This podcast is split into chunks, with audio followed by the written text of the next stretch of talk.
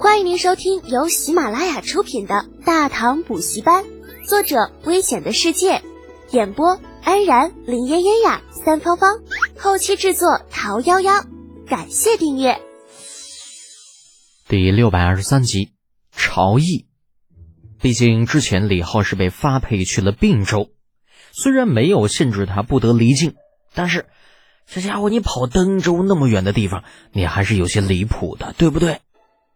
不想李二却把眼一瞪：“你去登州做什么？那小子已经被你给打皮了，他根本就不怕你。”李靖是真的无语了。就这家伙，你这也不行，你那也不行，你你爱咋咋地好了呗。反正他这会儿也看出来了，皇帝陛下呢，也就是发发脾气，并没有真想把儿子怎么样。既然如此，还担心什么呢？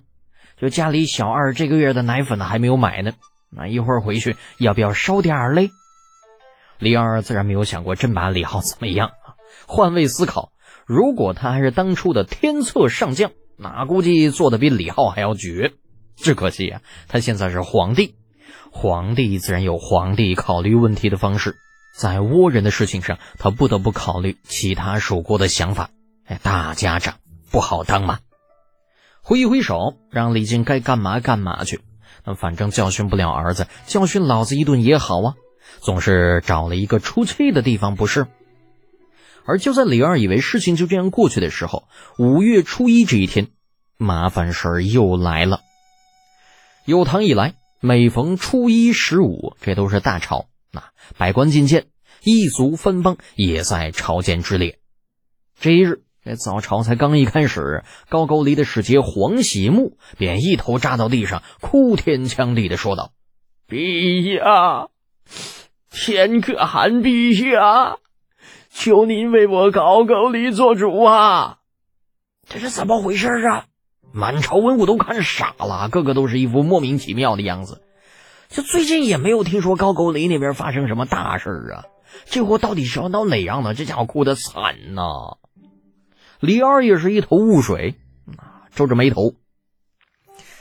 嗯，皇亲啊，你先起来。高沟里到底出了什么事？你慢慢说来。若是真有什么委屈，朕定会替你做主。谢天可汗陛下。呃，黄喜木从地上站了起来，啊，完了，这这半真半假的抹着眼泪，哽咽道：“天可汗陛下有所不知，就在半月之前，贵国远洋水师大都督李德俭大军兵临敝国北沙城，炮击北沙城，打死打伤敝国士兵。”四百余人，什么玩意儿？李德俭炮击悲沙城，什么情况？李二惊的下巴都快要掉了。尽管他这段时间也在计划着对高句丽动手，可是这尼玛好歹也得有个理由不是？二话不说上来就干，你这家伙二愣子啊！你这算啥呀？能动手尽量别逼逼。那话说回来，李德俭这小子都什么臭毛病啊？倭人的事还没搞定呢，这边又把高句丽给人打了。你这臭小子，你他妈是觉着朕这几天闲着没事干是吧？李二吐槽着，那下面的众臣也是一脸的懵逼，面面相觑，连说啥都忘了。打起来了，为什么呀？李德俭那小子他是疯狗的吧？逮谁咬谁。唯一比较欣慰的。便是倭人使节，他听说高句丽被打了个逼样啊，这莫名其妙的，但心情一下就好了很多。哎呀，平衡了。完了呢，还想着这这下李德俭那个恶贼估计是报应到了。您惹出这么大麻烦，哎，怕是少不得会被治罪。哈哈。那黄家木等了一会儿，见没人搭自己的茬，犹豫了一下，又继续说道：“尊敬的天可汗陛下。”贵国三原县侯无辜对我高句丽动武，伤我官兵无数。我国国主看在两国一衣带水的份上，并未对大唐实施报复，但却希望天可汗陛下能够治贵国三原县侯擅起编信之罪，否则帝国将保留实行报复行动的权利。然后此言一出，所有人都看向李二，像是等着他的决定。魏征等人一副跃跃欲试的态度，那估计着只要李二敢说李德俭无罪，他们就会出来加以弹劾。此事与国力强大与否无关，与高句丽是否无辜亦无关，主要还是涉及到了原则问题。毕竟李德俭是在没有皇命的情况下擅自出手的，这种情况在某种情况下也可以视为谋反。李靖此时倒是想说些什么，不过呢，啊，儿子这事儿干的，嗯的确是不占理儿。